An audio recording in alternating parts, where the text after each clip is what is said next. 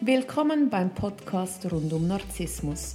Schonungslos erklären wir dir, wie Narzissmus funktioniert. Wir, Martina Müller und Chris Övre vom Verein für Opfer von Narzissten, geben dir wöchentlich einen Einblick zu diesem Thema. Wir sind auch online für dich da.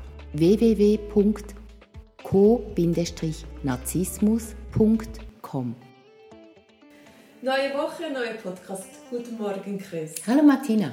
Ich freue mich sehr, mit dir heute über das Thema zu reden. Und zwar, soll ich dem Narzissten sagen, dass er Narzisst ist?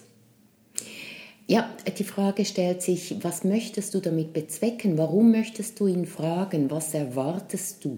Dass er, dass er merkt, was er mir antut. Weil ich denke, wir wissen ja, Narzissten haben keine Selbstreflexion. Mhm die sehen das ja nicht, aber wenn ich ihm dann sage, hey, du bist Narzisst, dass er dann vielleicht in sich geht und anfängt zu überlegen und vielleicht dann sein Verhalten ändert. Ja, das wäre natürlich wunderbar, wenn das so wäre, nur ist das eine Illusion, weil ja das genau für einen Narzissten nicht möglich ist. Er ist krank, er kann nicht reflektieren.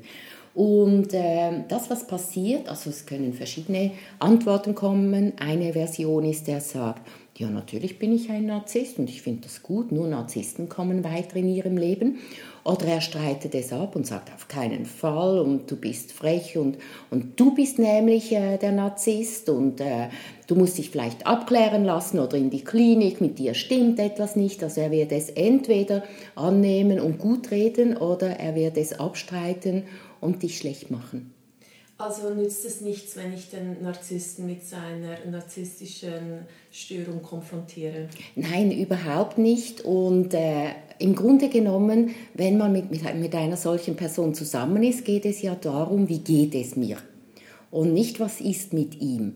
Da ist der Fokus am falschen Ort. Wenn es mir schlecht geht mit einer Person, dann muss ich mich darum kümmern, äh, dann muss ich äh, einen Entscheid fällen, etwas verändern bei mir. Vielleicht liegt es ja auch an mir. Wenn ich das versucht habe und es bringt mich nicht weiter, liegt es dann vielleicht doch nicht an mir.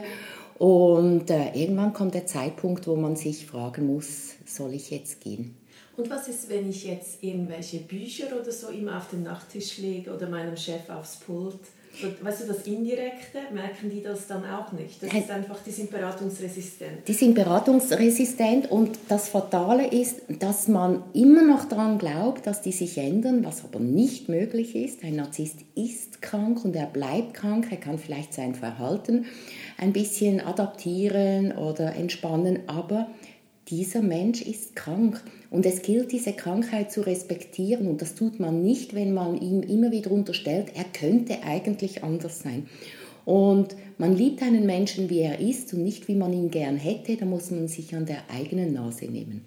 Das heißt, wenn ich ihm vorschlage, eine Paartherapie zu machen oder eine Mediation im geschäftlichen Umfeld, das würde dann auch keine Früchte tragen? Nein, das würde keine Früchte tragen, weil er wird immer alles so umdrehen, dass es nicht an ihm liegt. Er sieht ja keine Schuld bei sich, er sieht ja gar keine Probleme bei sich. Es ist ihm nicht möglich, da hinzuschauen und er wird alles verdrehen und dann bleibt es wieder beim Gegenüber hängen. Sozusagen, wenn er einen Autounfall hatte, war der Stein schuld ja, Ganz genau. und nicht sein Verhalten. Ja, ist so. Okay, ähm, danke vielmals. Das war heute eine sehr kurze Folge. Aber diese Frage kriegen wir immer wieder von mhm. Betroffenen. Soll ich, ihn, soll ich das thematisieren, dass ich das Gefühl habe, er ist narzisstisch? Und damit haben wir das jetzt beantwortet. Ja, hilf dir selbst. Sonst wirst du geholfen. Einen schönen Tag, Chris. Wünsche ich dir auch. Danke, tschüss.